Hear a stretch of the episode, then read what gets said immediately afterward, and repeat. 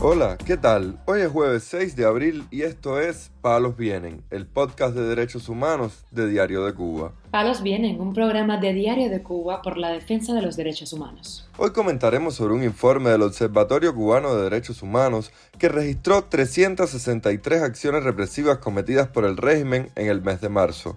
También ampliaremos sobre la nueva causa abierta contra la manifestante del 11 de julio, Brenda Díaz, la única mujer trans cubana encarcelada por las protestas. Por último, profundizaremos en el caso de la activista camagüeyana Yeleni Hernández, quien fue arrestada este martes acusada por el delito de desacato. Lo más relevante del día relacionado con los derechos humanos en Palos Vientos. El Observatorio Cubano de Derechos Humanos reportó en su informe sobre el mes de marzo al menos 363 acciones represivas contra activistas, periodistas y ciudadanos, de las cuales 93 fueron algún tipo de detención arbitraria y 270 otros abusos. La ONG señaló que en el mes de marzo 92 activistas fueron sitiados en sus casas por la policía y documentó al menos 27 abusos contra 27 presos políticos en las cárceles. Jaxi Cires, director de estrategia de la organización no gubernamental con sede en Madrid, dio más detalles en declaraciones a Radio Televisión Martí. A pesar del agravamiento de la situación socioeconómica del país, marcada por la miseria y la pobreza crecientes, por la escasez de medicamentos, por la situación en las estructuras hospitalarias y por el aumento peligroso de la violencia común, algo que preocupa a muchos ciudadanos, el régimen lo que hace es aumentar la represión contra aquel que disiente, aquel que se le opone de manera pacífica, ya sea en las redes sociales, en las calles, a nivel de centro centro de trabajo o aquellos activistas que deciden observar un proceso que hemos considerado como una farsa electoral, pero que a un ciudadano le corresponde el derecho de poder observar y denunciar lo que corresponda. Lamentablemente el régimen no soluciona los problemas del país, lo que hace es administrar la represión. Es importante tomar nota de que esta represión y esta ausencia de cambios en materia de derechos humanos ocurre precisamente en el mes en que muchas organizaciones internacionales y cubanas defensoras de derechos humanos han estado preparando y cerrando sus informes para aportarlos al periodo de revisión universal de Cuba en materia de derechos humanos, que es un proceso que culminará a finales de este año, pero que estas organizaciones han entregado hasta el día de hoy sus informes correspondientes. Este martes la organización legal Cubalex denunció a la empresa de telecomunicaciones de Cuba, ETEXA, por contribuir a mantener incomunicados a los prisioneros políticos de la isla. Un documento publicado en la página web de Cubalex señaló que la incomunicación de los reclusos cubanos se establece mediante la suspensión de las llamadas telefónicas y visitas reglamentarias a las personas imputadas o acusadas en prisión provisional y las sancionadas en condiciones de internamiento, ante lo cual ETEXA ha recurrido a la inhabilitación de las tarjetas prepagadas del servicio propia, así como a bloqueos de recargas desde el exterior para impedir que las personas recluidas denuncien las condiciones dentro de la prisión.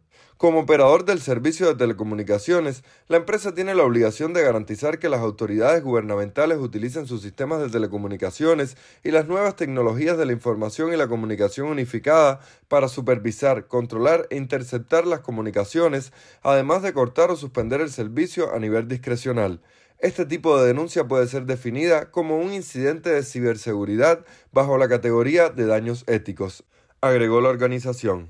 Este miércoles también la exprisionera política Marta Beatriz Roque Cabello, supervisora del Centro Cubano de Derechos Humanos, dio nuevos detalles en declaraciones a Radio Televisión Martí sobre el caso de la prisionera política cubana Brenda Díaz, única mujer transexual encarcelada por participar en las protestas del 11 de julio. Lo más importante en toda esta recopilación es el contacto directo con los familiares de los presos, donde además de los nombres también la situación que tiene cada uno de ellos, que sabemos que un preso en una cárcel en Cuba es una complicación. En las prisiones se dedican a estar hostigando constantemente a los presos para tratar de provocar un nuevo juicio y volver a las largas condenas en particular con los jóvenes. Y así es el caso en estos momentos de la transexual que le están pidiendo enjuiciarla por desacato, después que fue a ella la que pegaron, a la que rodaron por las escaleras, etcétera, y que además en su condición de transexual la mantienen en una prisión, en la prisión de VIH de hombres, en vez de estar en la prisión de VIH de mujeres. O sea que en el contexto general se explican casos particulares y esto es algo importantísimo para que la gente pueda tocar con la mano los problemas que tienen los presos y los problemas que tienen la familia. Los abastecimientos están cortados más del 50%. Quiere decir que apenas tienen jabón para bañarse. Y en el caso de la medicina, tenemos presos que, por ejemplo, Jorge Bello está en un estado de salud que necesita antibióticos, pero no hay antibióticos en el penal. Entonces la familia tiene que salir galopeando porque en el país es muy difícil obtener antibióticos y tiene que salir a correr, a correr y a correr para ver dónde consigue antibióticos para poderle llevar. Díaz será juzgada el próximo 14 de abril por el delito de desacato luego de sufrir una golpiza por parte de los oficiales de la prisión.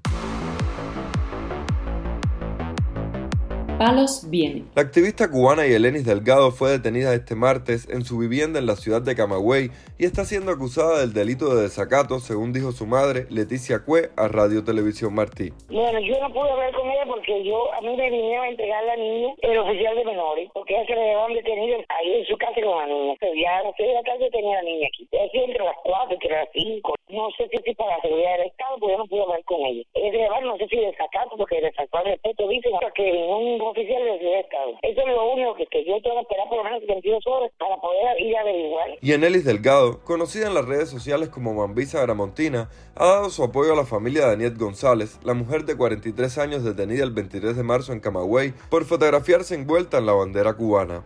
Desde entonces, Delgado ha ofrecido información sobre la actualización del caso de la cubana. Palos vienen un podcast de derechos humanos de Diario de Cuba con la producción y conducción de Mario Luis Reyes. Muchas gracias por acompañarnos este jueves en Palos Vienen, el podcast de derechos humanos de Diario de Cuba.